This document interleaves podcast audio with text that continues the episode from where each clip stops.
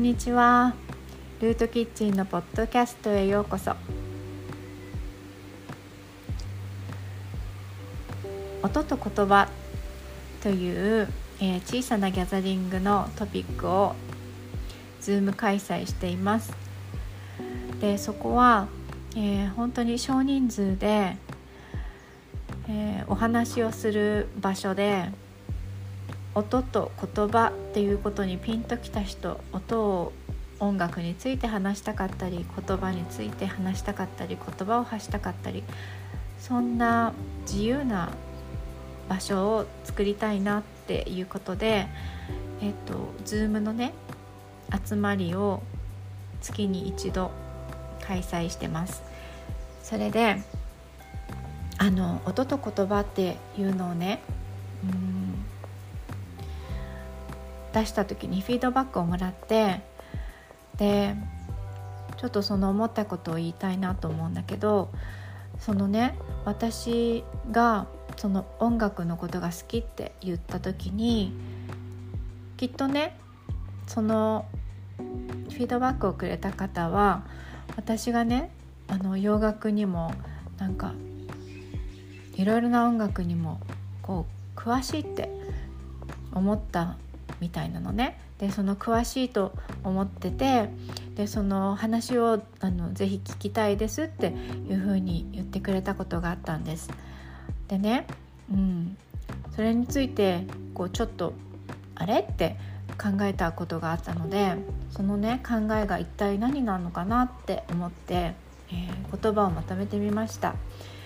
でね私音と言葉でやりたいことっていうのは私はね別に音楽評論家でもミュージシャンでも何でもなくて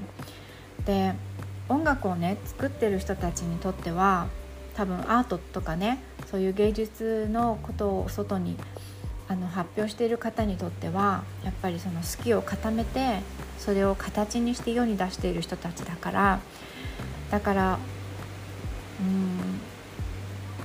そのね詳しいって詳しいんだろうなってなんか形にできているっていうことに対してね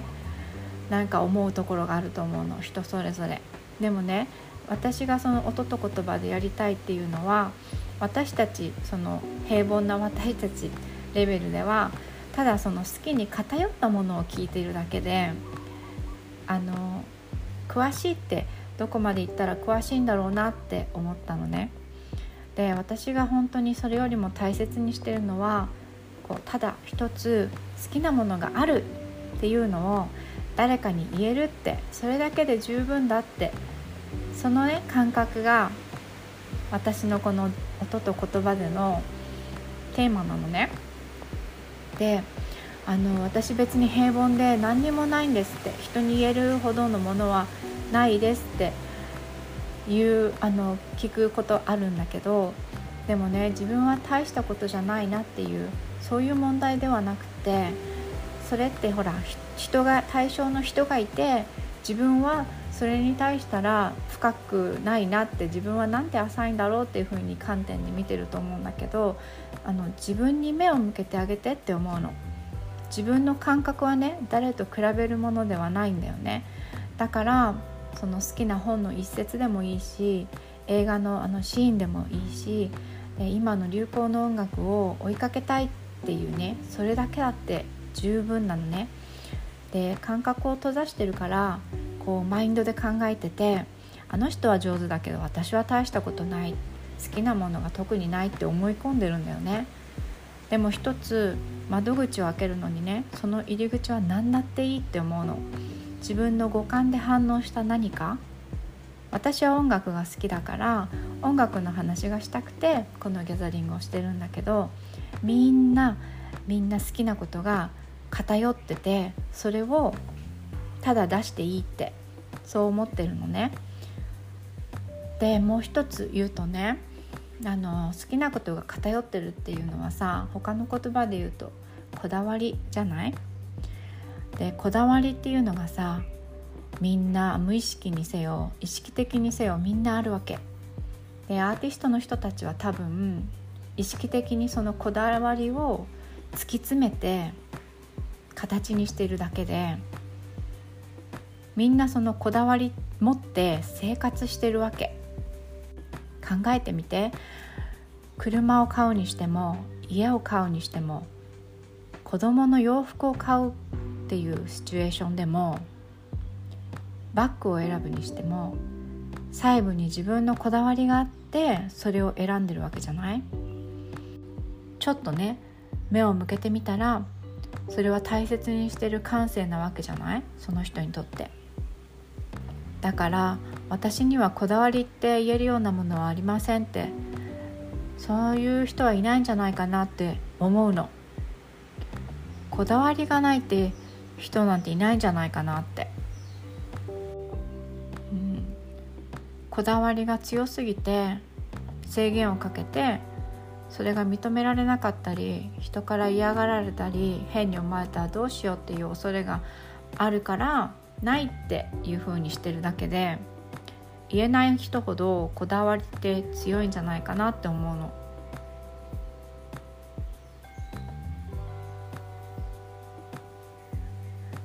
そ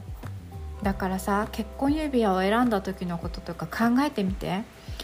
細部にすごいこだわりがあったはず。でコットンの布バッグが好きな人がいれば何十万のノベリティバッグが持ちたいっていう人だってそれぞれいてそれがこだわりじゃない？でそのコットンのバッグがいいとかその高級なバッグがいいとかそっちがいいとかそっちの方が深いとかそういう話じゃないんだよね。たださ私は本当になんでじゃあそのバッグにしたのってなんでそのバッグが好きなの？っていうさそういう話をしたいんだ。でうーんあんまりにこだわりが強いとやっぱりそれを否定された時の恐怖がさ押しかかってくるからこんなこと好きだなんて笑われたら嫌だなとかダサいって思われたら嫌だなとかそういう経験があったのかもなかったのかもしれないけどこだわりが強すぎると自分の壁を高くさ高く高くしてハードルが高くなって誰も入ってこれない世界を作ってしまうかもしれないんだよね。だからさ時々そうやってこだわりを解放してこだわり自慢しておけばそのニッチな世界を分かるって言ってくれる人がさ現れるもんなんだよ。だから私はねニッチな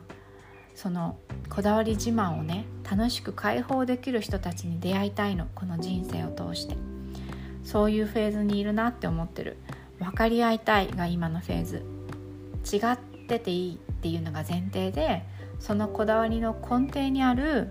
大切にしている価値観っていうのは何なんですかって。でそれをああそういうことならわかるわっていうところに自分の体を通してハートで感じたいの。それをしたいためにこれが始まったんだなって思うのね。で最初にその音と言葉っていうのをやろうやった時には何でこれを始めたのかは分からなかった。ただこういう話をしてみたいなってこういう場を作ってみたいなって思ったから始めたんだけどそうやっているうちにああそうかって。なんかやってるうちに分かることがあるし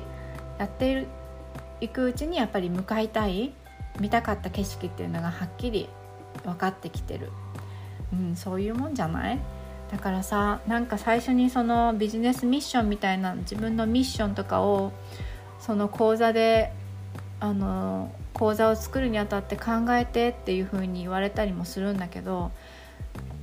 うん、やっていくうちに分かることってそれをやっぱり何て言うのかな実験しながら自分の体と感情とを使っ体現しながら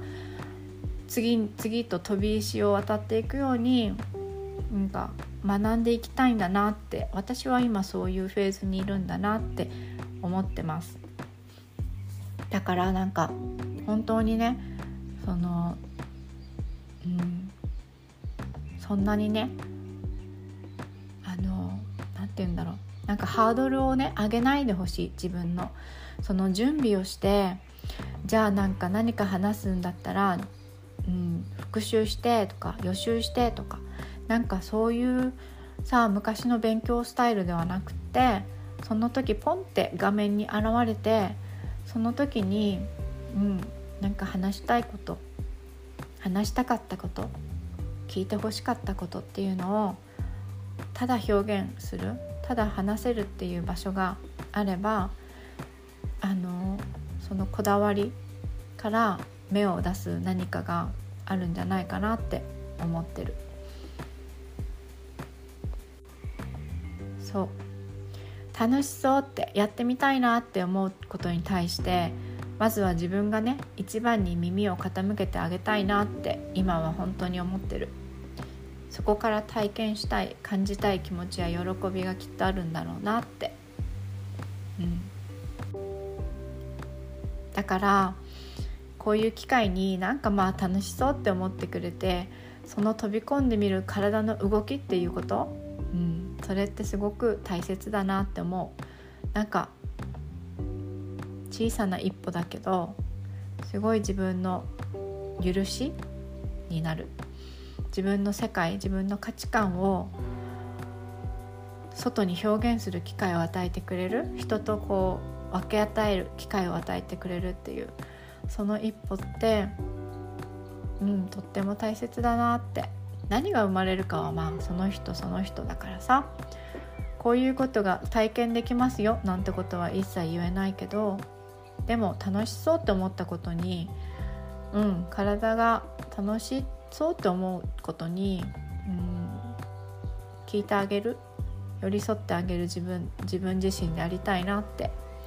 そんな風に思ってます。それでは、えー、音と言葉で会えるのを楽しみにしています。ありがとう。アロハ。